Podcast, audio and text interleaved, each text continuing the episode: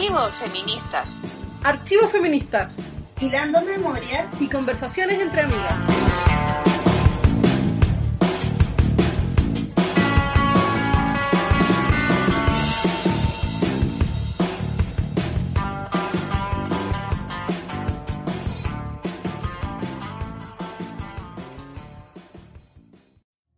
Hola, les damos la bienvenida a un nuevo capítulo de Archivos Feministas. Estamos en el capítulo 3 de la temporada 3 y estamos como siempre contentas de poder conversar, de poder pensar, de poder compartir con muchas amigas que serán parte de este nuevo programa.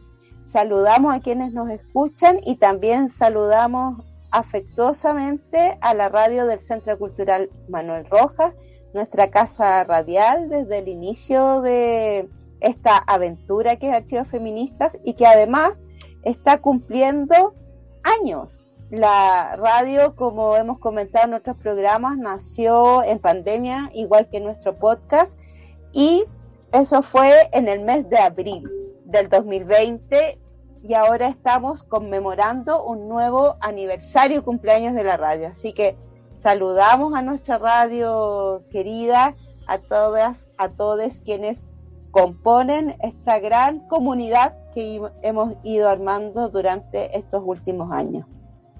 Y por supuesto, saludo a Panchiva. ¿Cómo estás, Panchiva?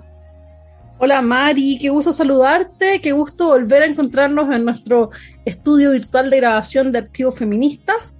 Aprovecho de saludar también a todas las personas de la radio. Felicidades por este nuevo aniversario. Hoy tenemos un programa especial. Bueno, es una semana interesante. Estamos grabando en la semana del cumpleaños de Gabriela Mistral, que habría cumplido 133 años si estuviera viva.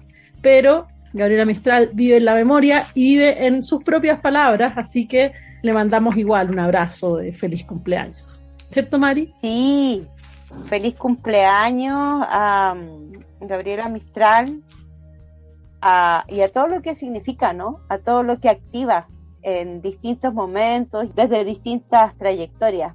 No hemos hablado, Gabriela Mistral, ¿eh? quizás ahí es algo que nos desafía a futuro. Sí, yo creo que nos desafía a futuro y además puede ser un lindo, un lindo recorrido, rescatar esa voz, rescatar su escritura y sus ideas. Pero ahora vamos a nuestra primera invitada, ¿o no, Mari? Vamos a escuchar nuestros viajes por el archivo del capítulo de hoy, que está a cargo de una amiga que queremos un montón.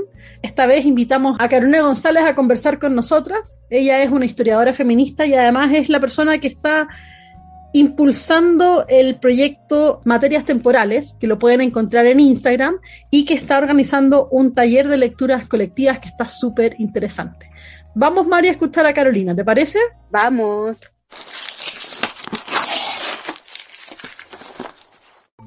Hola Panchiva y María Estela, gracias por invitarme a esta nueva sección. Viajes por el archivo, me convoca muchísimo. Mi nombre es Carolina González, soy historiadora, historiadora feminista, algo así como una historiadora en compañía de archivos.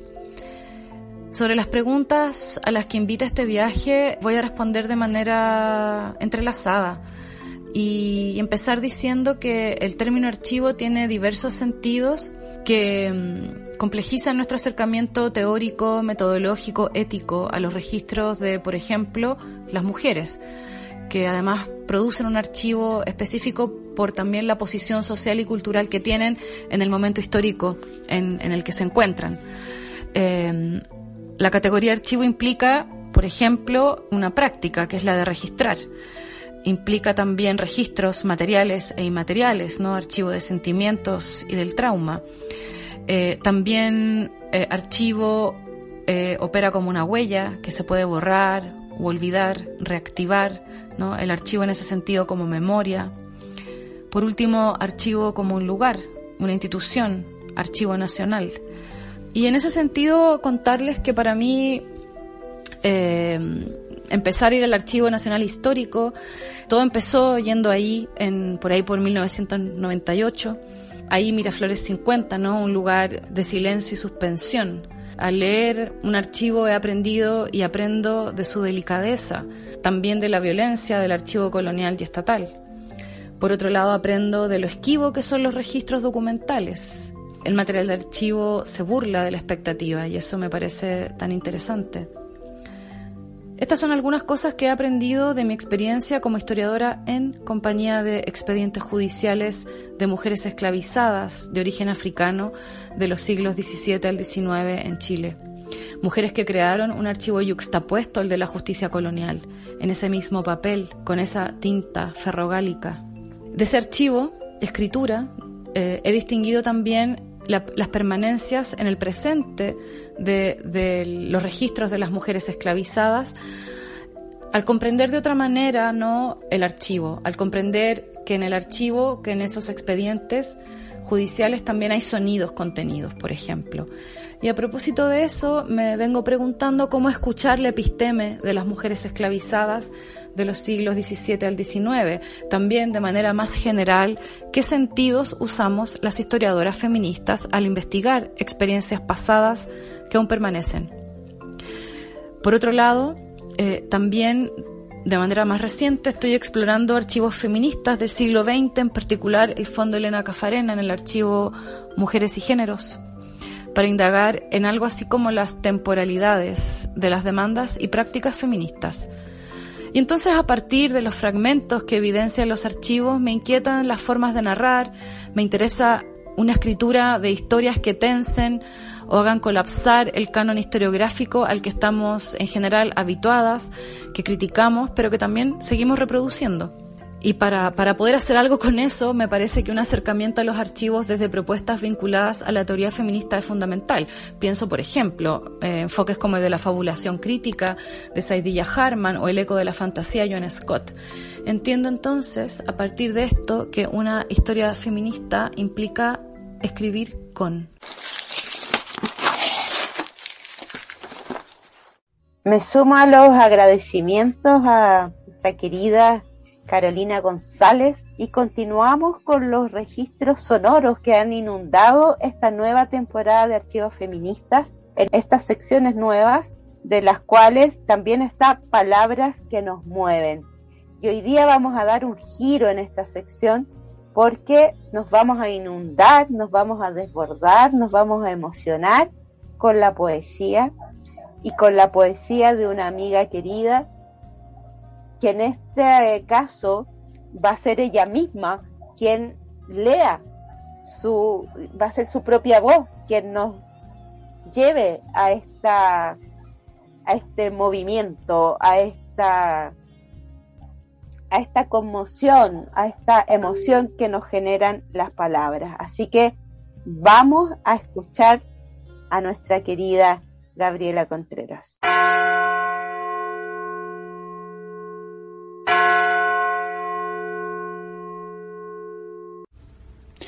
Hola amigas y amigues de Archivos Feministas.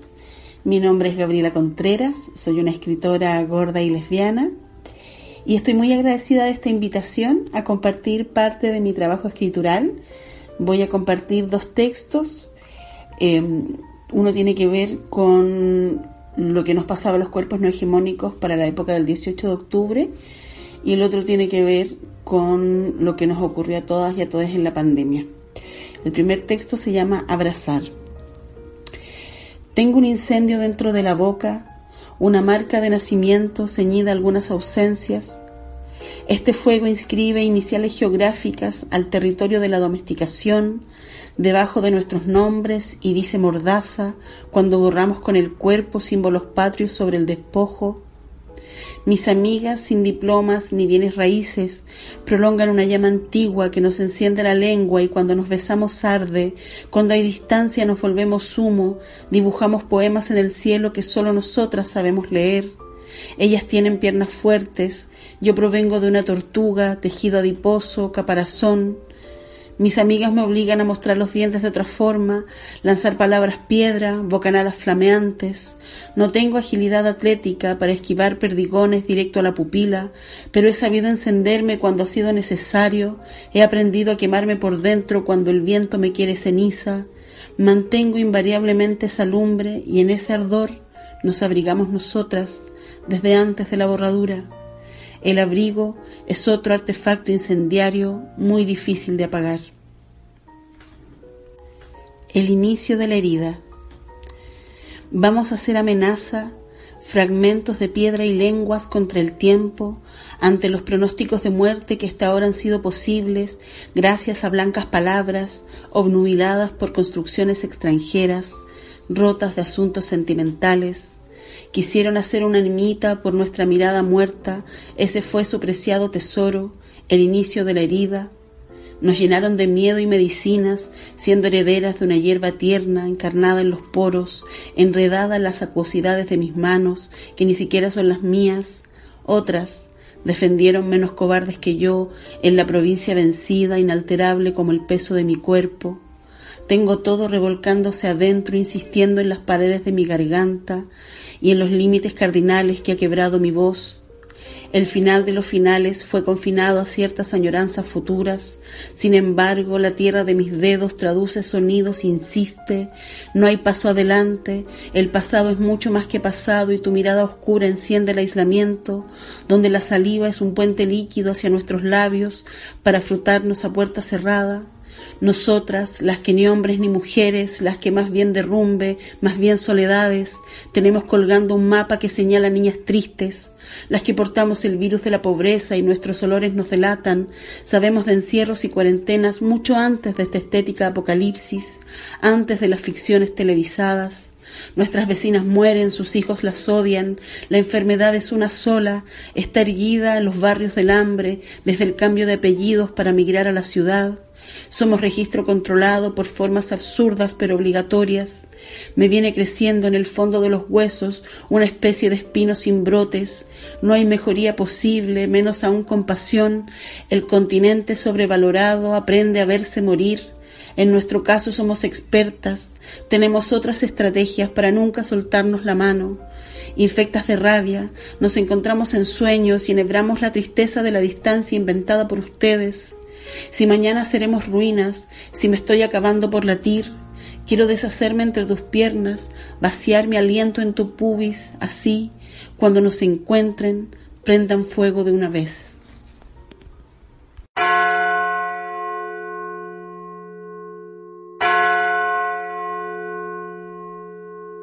Llegamos a nuestra sección Actores Feministas y seguimos conversando con compañeras de este territorio llamado Chile.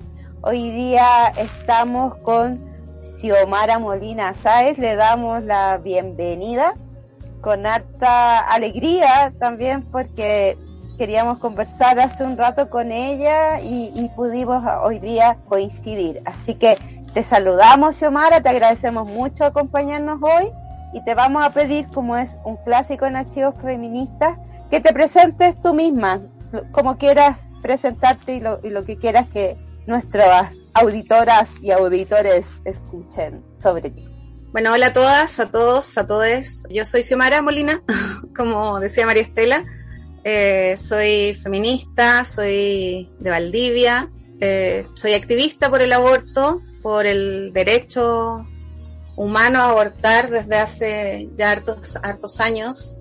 Y nada, les agradezco un montón la invitación. Creo que, que estamos en, en, un momento de, de, diálogo social y de diálogo político en Chile en que todos los espacios que podamos desarrollar de conversación son súper importantes. Hola Xiomara, gracias a ti por, por acompañarnos hoy día y por aceptar participar de Archivos Feministas. Nos pone muy contentas poder conversar contigo y seguir en este recorrido por el sur, porque la semana pasada también teníamos una compañera de Valdía y eso nos pone muy contentas. La pregunta que te vamos a hacer ahora es un clásico de Archivos Feministas y tiene que ver con esta idea de armar rutas de trayectorias de compañeras y de vivencias activistas. Cuéntanos, por favor, cómo te acercaste por primera vez a los feminismos y si esos primeros acercamientos o los horizontes que se abrieron para ti a partir de esos primeros acercamientos repercuten o no en las formas en las que estás activando hoy día o en las cosas que estás haciendo y pensando. Tremenda pregunta, Panchiva. Mira, yo creo que cuando una mira en retrospectiva la vida, se da cuenta de cosas que en su momento no vio de la del mismo modo. Eh, creo que conscientemente me empecé a acercar al feminismo cuando tenía entre 18 y 20 años, pero antes de eso, cuando era más chica aún, nada, pues yo ahora tengo 48 años, eh, crecí en dictadura, crecí en un contexto de lucha, en un contexto muy politizado, en un contexto donde la violencia era, era muchísima, era cotidiana, no, no, conocíamos otras formas, en realidad. Ese era el, el, lugar donde había nacido. Y en ese contexto, eh, sin la definición de feministas, conocí mujeres, tuve la, la oportunidad y la suerte de haber visto el trabajo y la vida política de mujeres que hoy creo que fueron una inspiración de algún modo, o no sé, como yo quería un poco ser como ellas, eran modelos, modelos a seguir respecto a cómo, a cómo se paraban en el mundo, a, cómo hablaban, a, a, que se sentían sujetas de derecho, pero todo esto es algo que he analizado posteriormente. en términos más conceptuales, de, como de, empezar a, preguntarme qué, qué, era el feminismo y hacia dónde iba y todas esas cosas, yo creo que fue cuando estaba en la universidad. Entré a estudiar antropología en la Universidad Católica, en Temuco, lo que ya en sí mismo era una contradicción, porque imagínate estudiar antropología en una universidad católica. Tenía una clase que era con el rector de la universidad, que era un obispo. Era muy complejo todo, entonces en esas, en esas complejidades se acentúan más las, las preguntas. Y bueno, y en ese cuestionar y mirar eh, dónde estaba, además vivía en Temuco, pleno territorio Gualmapu, una, una ciudad donde la situación de opresión y de violencia, o sea, la colonización se siente, se vive, te pasa por el cuerpo todo el tiempo. Entonces, en todo ese contexto, vi la luz morada al final del camino. y bueno, así llegué al feminismo, creo. Respecto a cómo eso ha influido en mi vida, creo que sin duda lo ha hecho, porque también parte de mi, de mi historia es que me embaracé de niña. Tenía 16 años cuando me embaracé y hoy llevo veintitantos años trabajando en aborto. Creo que sin duda eso no es casual. El pasar por un embarazo adolescente, el, el estar en ese lugar donde la sociedad te trata de una determinada manera, te impone una determinada vida, te impone unas determinadas condiciones, y eso que las mías eran bastante favorables en relación a, las de muchas, o sea, yo pude seguir estudiando y una serie de cosas, tuve, el apoyo de mi familia, pero siempre estos apoyos condicionados por la cultura, por las emocionalidades, por el patriarcado y el neoliberalismo y el, y la dictadura y todo eso que, que traíamos encima. Entonces, claro, me viví ese embarazo no deseado y esa maternidad que transformó todo mi proyecto de vida, que lo condujo sin que yo pudiera hacer mucho al respecto. Bueno, y aquí acompaño abortos desde que tengo 18 años. y hoy soy parte de la Asamblea Permanente por la Legalización del Aborto, que es un espacio que articula distintas organizaciones que tenemos el objetivo de eh, legalizar finalmente. Eh, sabemos que va a ser un proceso largo. Eh, he pensado mucho en eso este tiempo porque hace pocos días atrás, seguramente en un ratito más podremos hablar de eso más en, profundidad, pero hace pocos días atrás logramos que se aprobara la norma de derechos sexuales y reproductivos en el borrador para ya es parte el aborto del borrador de la nueva constitución. Y entonces eso me hizo mirar, esto que tú me estás preguntando, me lo pregunté yo hace unos días atrás, como dónde estaba parada, qué es lo que estaba pasando, porque siempre creí, llevaba muchos años en esto, y ya había aprendido a vivir bien aceptando que los avances sustanciales en materia de aborto iban a ocurrir eh, en muchos años más, que probablemente yo no los iba a ver, sino que eh, era parte del camino. Creo que hoy veo un futuro distinto al que veía hace cinco años, por ejemplo. Creo que la revuelta marcó un antes y un después en Chile, aunque podemos pensar que, que, que, no sé, podemos discutir sobre el acuerdo de la paz, podemos hablar miles de cosas respecto a lo que se pudo haber desinflado todo esto, al agotamiento de las organizaciones, no sé, una serie de,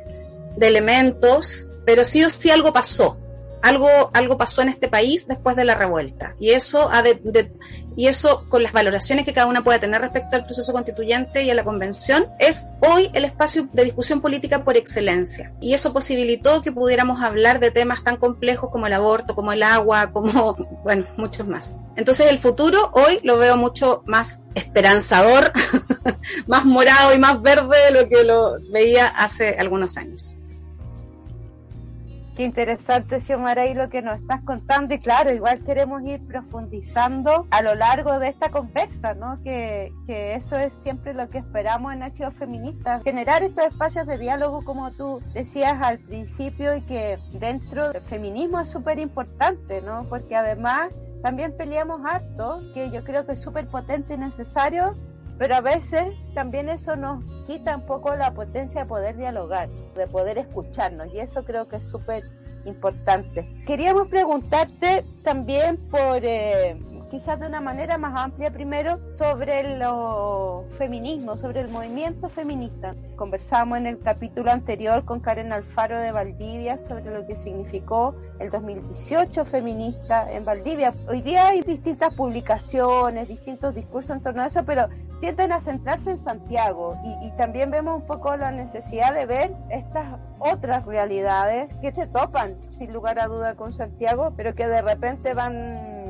como quedando un poco más invisibilizadas. Entonces, en el fondo hay preguntarte por ese momento hasta ahora, ¿no? ¿Cómo ves esa trayectoria pensando en que, que algo que hemos hablado harto en Archivos Feministas, que la revuelta feminista del 2018 no es algo que nace ahí solamente, ¿no? También obviamente tiene un sinfín de momentos anteriores. Así que ahí preguntarte eh, por tu opinión, por tu experiencia desde esos lugares. Mira, yo creo que cuando, cuando miramos la historia, reciente. Claro, efectivamente, por ejemplo, en materia de aborto, las mujeres del MEM histórico en 1930 y tanto ya estaban hablando de aborto. Entonces, desde ahí en adelante empezaron a ocurrir una serie de eventos que fueron empujados por, el, por las organizaciones feministas, que fueron empujados por, por el feminismo, en definitiva. ¿Qué es lo que nos trae hasta el 2018 y así? Consecutivamente. A mí me parece muy interesante hacernos la pregunta respecto a eh, cuál ha sido el rol del movimiento feminista dentro de esta historia eh, de, mo de, movilización de los últimos eh, 20 años en Chile. Porque efectivamente en algún momento comenzaron a haber movilizaciones en materia medioambiental, por ejemplo. Eh, las, mujeres fuimos, las feministas fuimos de las primeras en salir a la calle post, eh, cuando comienza la supuesta transición por la violencia eh, también hemos estado en la calle por el aborto, por la anticoncepción de emergencia, por las tres causales, por distintos, eh, en distintos momentos. Entonces creo que hay un acumulado ahí y de, de luchas y de historia, no solo feministas, pero por eso me gusta hacerme la pregunta de cuál es el rol o cómo, o cómo estamos las feministas en esa historia, en el desarrollo de esa historia. Y creo que sin duda hemos jugado un, un rol como movimiento eh, fundamental. Yo creo que efectivamente el movimiento feminista como movimiento social es de, es de los más fuertes y con más trayectoria y con más historia en este país. En ese sentido, bueno, esto de que se haya centrado toda la información en lo que estaba ocurriendo en Santiago no es casual, es el centralismo eterno.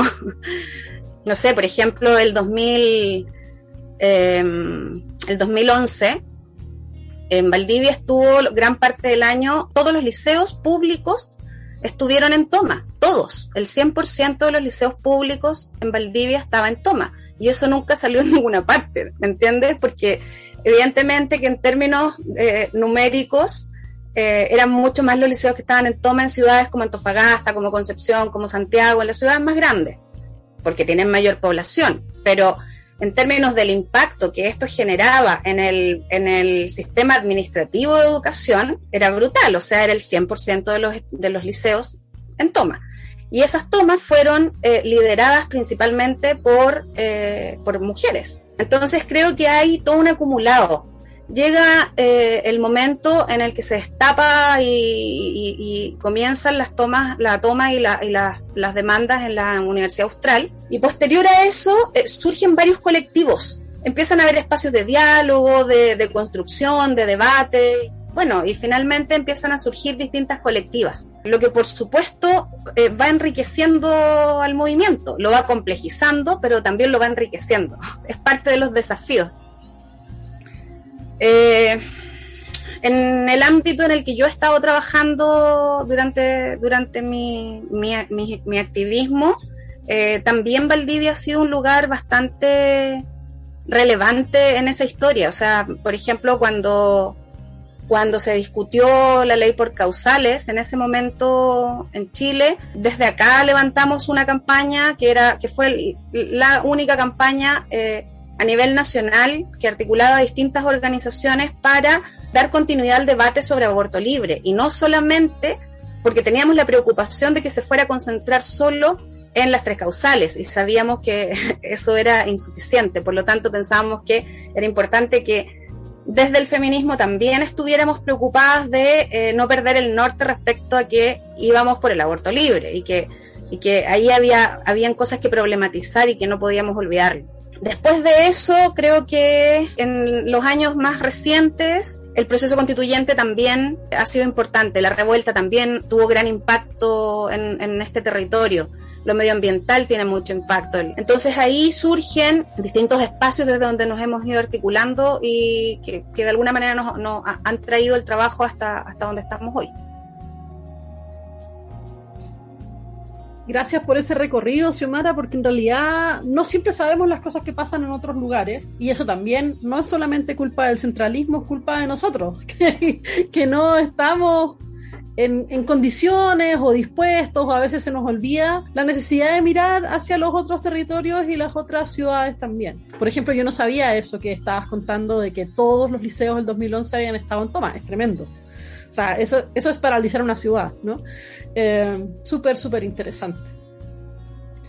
Pero ahora queremos hacerte una pregunta que va para otro lugar, eh, aunque seguramente va a tocar también las cosas que nos estabas contando recién sobre Valdivia. Tú nos decías que eres parte de la Asamblea Permanente por la Legalización del Aborto. Queremos preguntarte, bueno, ¿qué es esa asamblea? ¿Cómo surgió?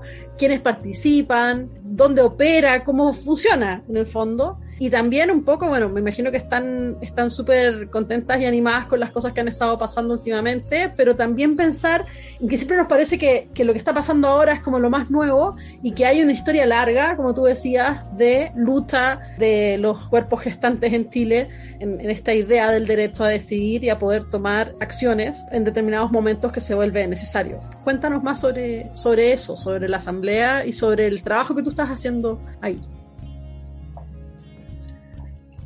Bueno, miren, la asamblea, como les decía hace un ratito, es una articulación de distintas organizaciones, organizaciones de todo tipo, redes que, están, que, tienen presencia nacional, eh, coordinadoras, ONGs, eh, colectivas eh, territoriales, es de lo más variado.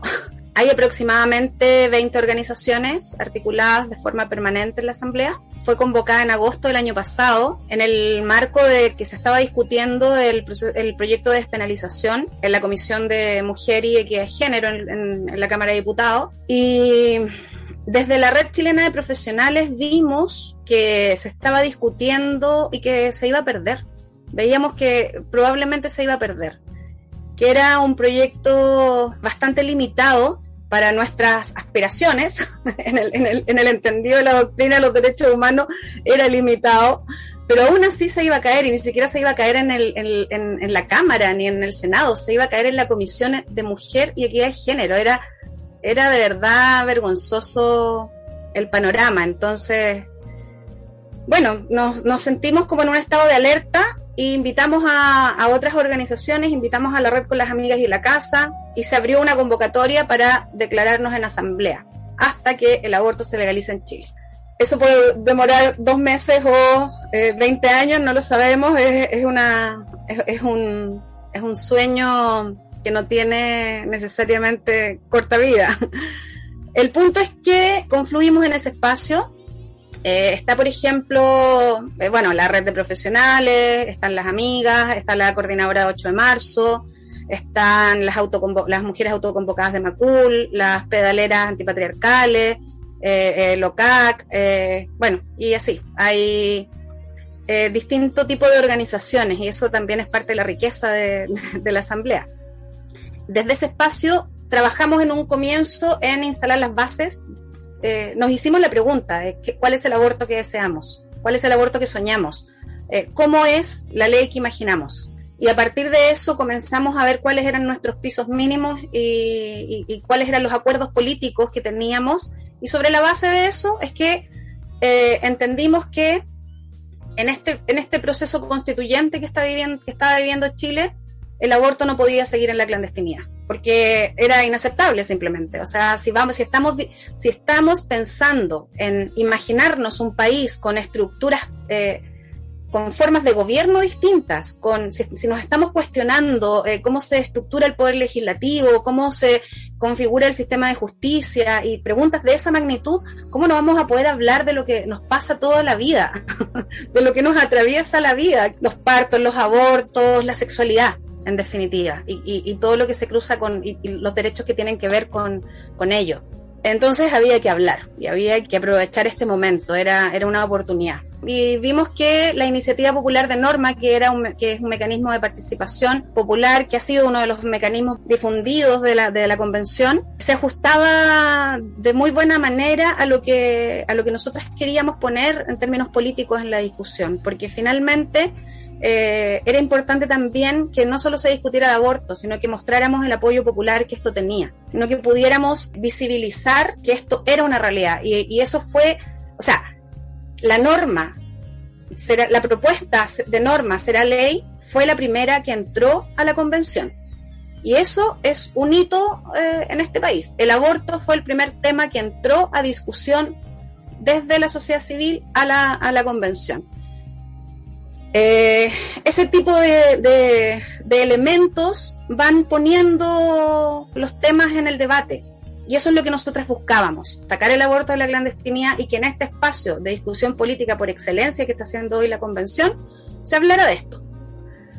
La verdad es que en el camino nos fuimos dando cuenta de que teníamos posibilidades reales de que el aborto pudiese ser explícitamente nombrado dentro de los derechos sexuales y reproductivos, porque sabíamos que era probable que pudiéramos ingresar una norma sobre derechos sexuales y reproductivos.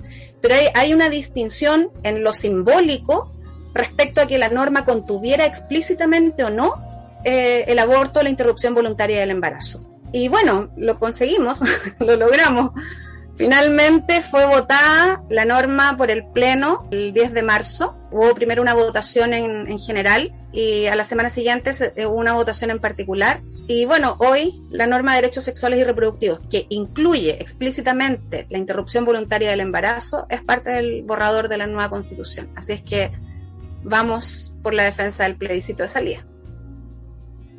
Sí, para mí también es increíble porque tenemos la misma edad, pues cuando te presentaste yo también tengo 48 años, entonces pensaba en cuántos de esos 48 años ha sido también en mi caso un espacio, una bandera importante de lucha, pensar en la necesidad, por un lado, de una ley en torno a los derechos sexuales y reproductivos y particularmente el activismo en torno a la despenalización del aborto, a pensar en aborto libre, seguro, gratuito. Eh, ha pasado mucho tiempo y, muchos momentos muy distintos, ¿no? Desde ser como cinco personas, diez personas a las que no gritan cosas en la calle. Entonces, al, momento de hoy es así, es un como que ha, variado, se han transformado.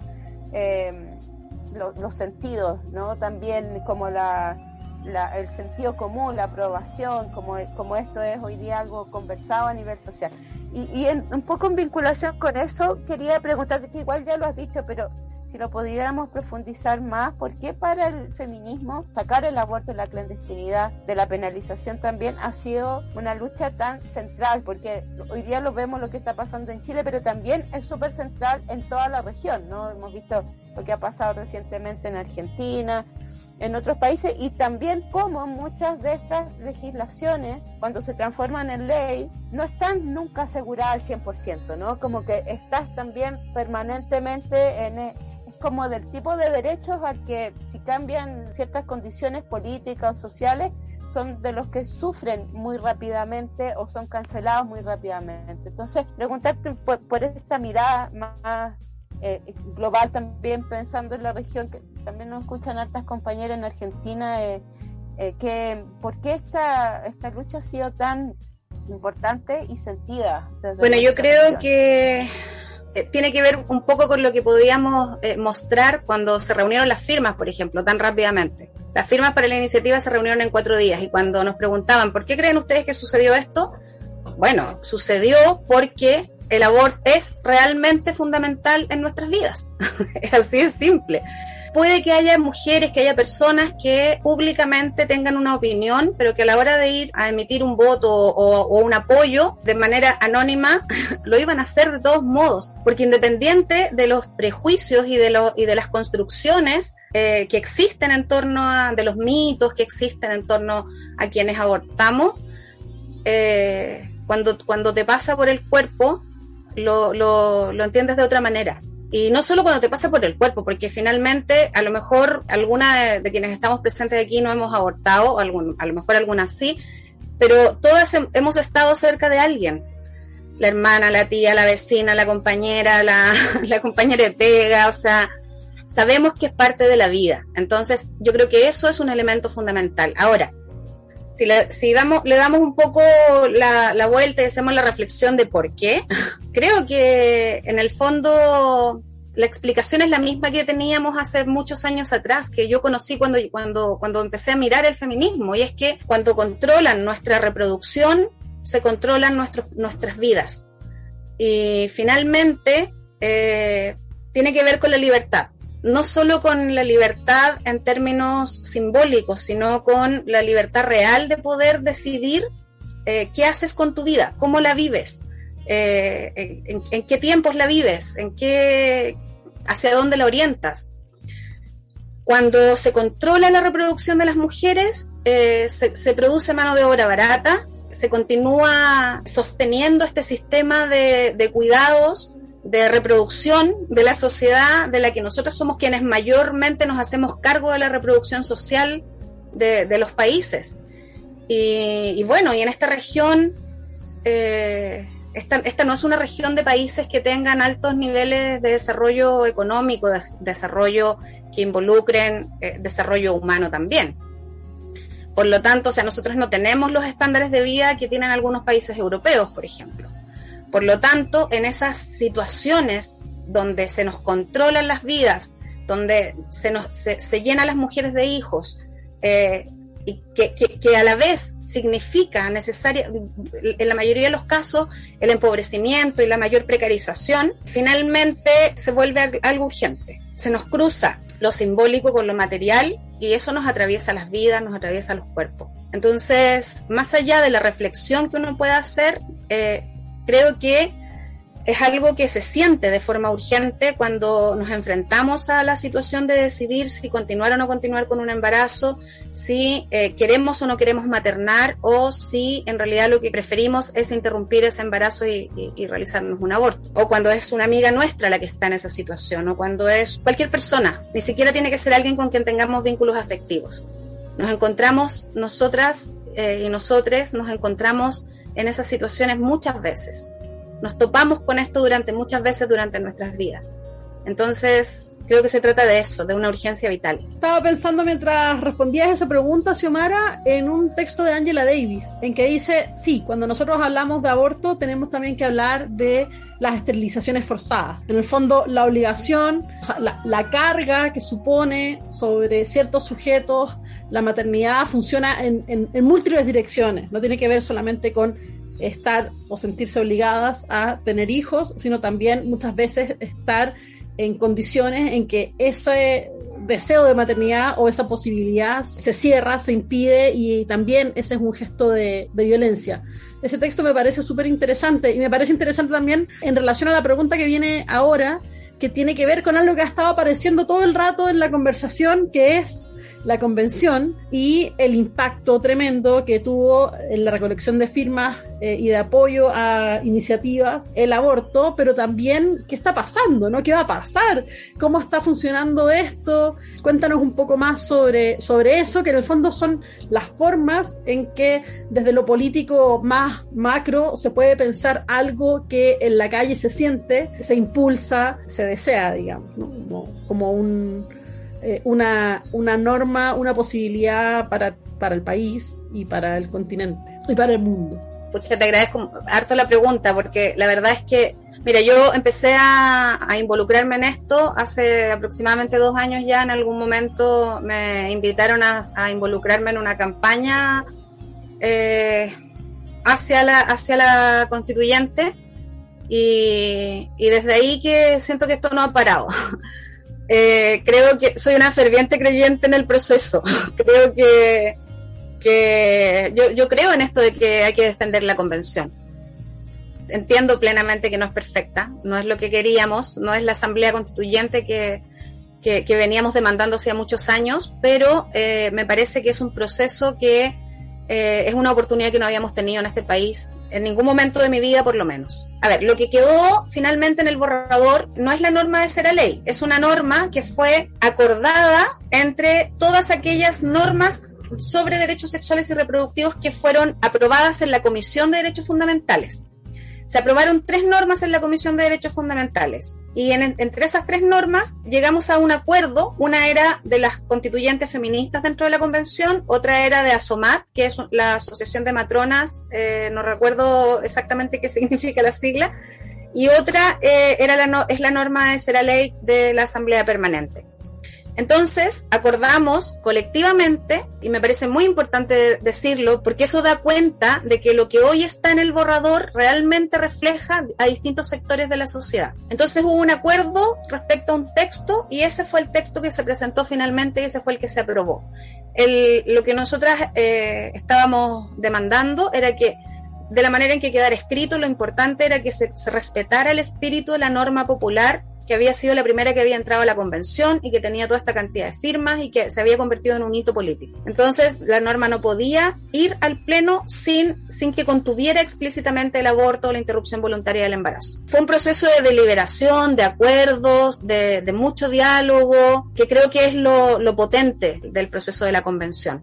Ah, bueno, y en relación a la norma, me parece súper importante explicar, estaba pensándolo por lo que decías de lo que habla la Angela Davis, es que la norma es sobre derechos sexuales y reproductivos en general. Contiene el aborto, pero es una norma sobre derechos sexuales y reproductivos en general. Porque cuando hablamos de sexualidad no hablamos solamente de aborto. El, punto es que el, aborto es lo más vetado en la conversación social eh, y es lo más penalizado socialmente, pero eh, la norma es general, se refiere a todos aquellos derechos sexuales y reproductivos, a cómo se nos atraviesan en toda la vida.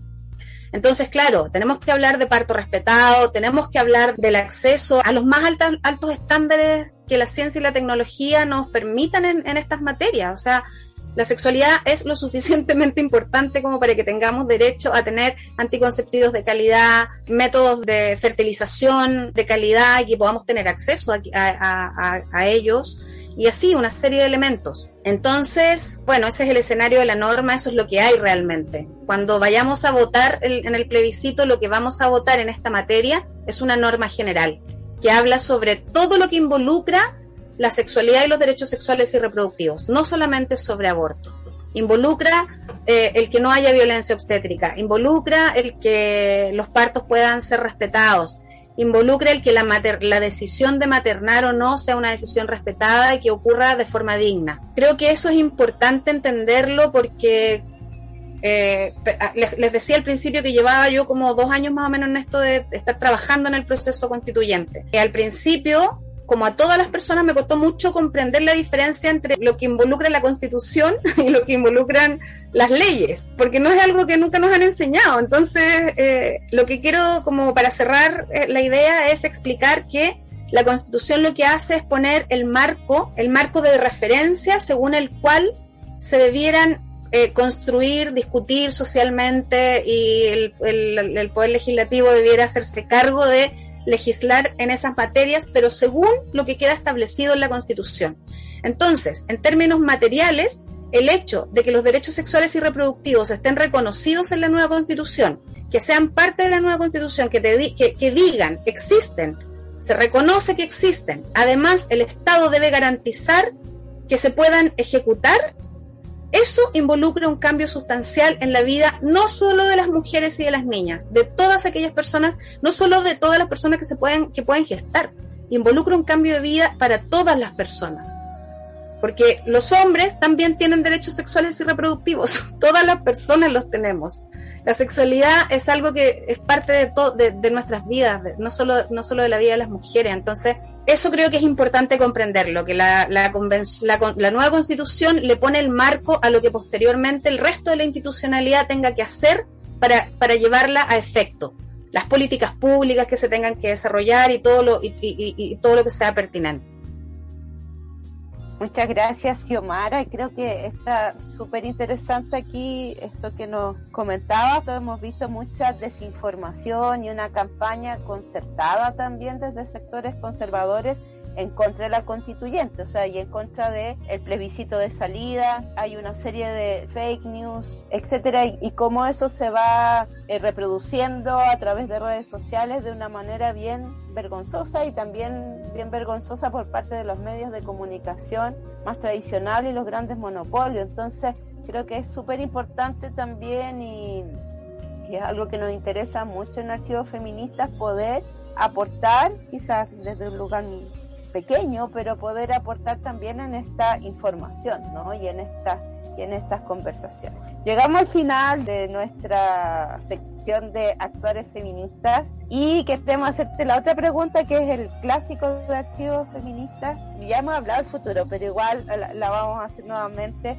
que es también desde lo personal, ¿no? Que obviamente incluye todo, pero también en lo político, ahí desde donde tú quieras, ¿qué, deseas, qué imaginas, qué, quieres para unos años más? Pensando lo que para ti significa el futuro, porque ha sido muy distinta con todas las entrevistas. Algunas no creen en el futuro, otras sí, para otras el presente. Hay miles de posibilidades ahí, pero también en el Mira, creo que un poco mirando mirando mi historia, esto de, a ver, nacido en dictadura, crecido en dictadura y después de vivido estos 30 años de transición que nunca fueron, cuesta desear, o sea, cuesta soñar. Eh, nos han enseñado, nos han formateado culturalmente para no atrevernos a soñar. Creo que eh, con todas las imperfecciones que tiene, el proceso constituyente que hoy estamos viviendo en Chile, más allá de la convención, esto de que nosotras tres estemos aquí conversando hoy, y que se está multiplicando, creo que eso eso sin duda es un aporte a que vayamos reconstruyendo el tejido social. Y en la medida en que podamos ir haciendo eso, eh, nos vamos a poder ir permitiendo soñar. Sueño con una sociedad con mayor justicia social, sueño con una sociedad donde, donde las niñas no sean madres, sueño con un lugar donde, donde el neoliberalismo no, no sea la tónica, no sea lo que, lo que nos impone eh, la vida, lo que nos impone el ritmo de la vida, lo que nos impone las prioridades en la vida. Eso, creo que la solidaridad debiera ser parte de, lo que vayamos aprendiendo como sociedad. Bueno, todo eso bien morado y bien verde, todo bien feminista, todo bien impregnado de esta mirada transformadora del mundo, de las relaciones entre las personas. Eso, eso es lo que sueño. Gracias, Omara. Estuvo súper entretenida la conversación, ¿cierto, Mari? Aprendimos, yo creo, un montón de cosas. Em, pudimos escuchar historias de distintos lugares y, esta trayectoria tan larga de, activismo, de sueños, eh, de sueños contra la imposibilidad de soñar, eh, digámoslo así, que nos estás mostrando en tu, en tu recorrido de, de, trabajo. Muchas gracias por compartir eso con Archivos Feministas. Gracias a ustedes, un abrazo a la distancia, qué bueno que existen estas formas de comunicarnos, que la pandemia algo, algo bueno nos dejó. Muchas gracias, Xiomara, un abrazo grande y seguimos conversando. Recomendaciones pop. ¿Y cuál? Es una serie, una miniserie en realidad, que está en HBO Max y trae un registro de imágenes y de mm, relatos en primera persona y algunos también recreados que están súper interesantes y que nos parece importante compartir y recomendar. Son cuatro capítulos que eso hace también que sea muy fácil de ver y es sobre los movimientos, organizaciones, momentos y personas también que se pueden considerar como parte de, los, de las precursoras y precursores del movimiento LGBTIQ más en Estados Unidos. Hay una serie de registros muy importantes, muy interesantes y entretenidos de ver desde los años 20, parte desde los años 20 hasta Stonewall a fines de los años 60 y nos trae una serie de luchas, de demandas, de transgresiones que van a ir desde lo colectivo a lo personal, de lo personal a lo colectivo. Se da cuenta de algunas de las que si se, se han tendido a considerar como las primeras organizaciones LGBTIQ. Eh, también eh, tiene la serie relatada por Bill Porter de Pose, así que también ahí tiene una voz que yo, cuando vi el primer capítulo dije, oh, esa voz la conozco, después cuando vi los créditos vi que era él, que es súper reconocible, con un sello muy personal. Y en estos cuatro capítulos eh, se retratan también algunas experiencias de distintos colectivos y momentos que van a ir configurando también en particular desde la represión en los años 50 en que en Estados Unidos la homosexualidad es considerada como ilegal e inmoral, lo que significó eso en la vida de muchas personas y cómo las luchas por los derechos y por una vida vivible, en definitiva, por no ser eh, criminalizadas ni por tener que esconderse, implicó también cosas en la vida cotidiana, ¿no? Como perder trabajo, ser publicados en listas. Eh, piensen también en el contexto Guerra Fría, cómo se asocia también a la a la lucha anticomunista desde los gobiernos, distintos gobiernos en Estados Unidos, se hace una persecución bastante similar con las comunidades LGBTIQ. Entonces es una serie bien interesante, son muy entretenidos los capítulos porque además están em, teatralizadas algunos de estos algunos de estos momentos que también nos llevan a, pensar eh, o a romper con esta idea de que los movimientos y las luchas políticas, sociales, culturales, parten en un momento específico, ¿no? Obviamente sin negar, por ejemplo, la importancia eh, de Stonewall, también va a mostrar una serie de procesos de activistas que son anteriores y que de alguna manera van a confluir hasta ese momento. Eh, tiene un rol súper importante también nombres que quizás no nos son tan conocidos como, como Lorraine Hansberry, Bayer Rastin, José Sarría, entre otros, ¿no? También aparece en el capítulo 2 la, el levantamiento en 1966 en la cafetería Compton en San Francisco y otros. En el fondo es también como se van acumulando momentos, luchas, personas, eh, dolores también y una serie de injusticias hasta llegar en 1969 a Stonewall. Así que les invitamos a ver esta miniserie Equal en eh, las plataformas que ustedes ahí les parezca eh, pertinente o, buscar, pero está en HBO Max, que no es para hacerle propaganda a HBO Max, pero ahí la pueden encontrar. Llegamos al final de este capítulo de Archivos Feministas, el capítulo 3 de la tercera temporada, un número que obviamente es un buen augurio para el programa y también para quienes nos escuchan. Agradecemos a todas las personas que participaron hoy de nuestro episodio número... Agradecemos a todas las personas que participaron en el episodio de hoy a Gabriela, Carolina y Xiomara, que nos acompañaron con su voz, con sus ideas y con su escritura también. Em, y le mandamos un abrazo grande a todas las personas que nos escuchan en la radio del Centro Cultural Manuel Rojas y en las distintas plataformas de streaming. Acuérdense de seguirnos en redes sociales, de escribirnos si nos quieren preguntar algo o contar algo y también de compartir el programa eso se lo pedimos por favor.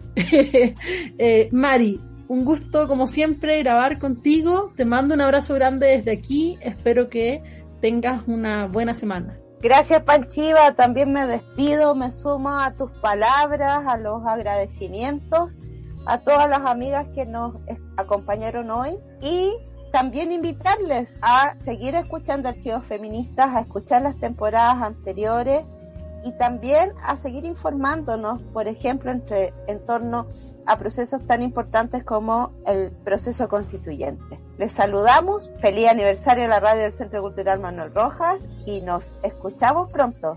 Chao, chao.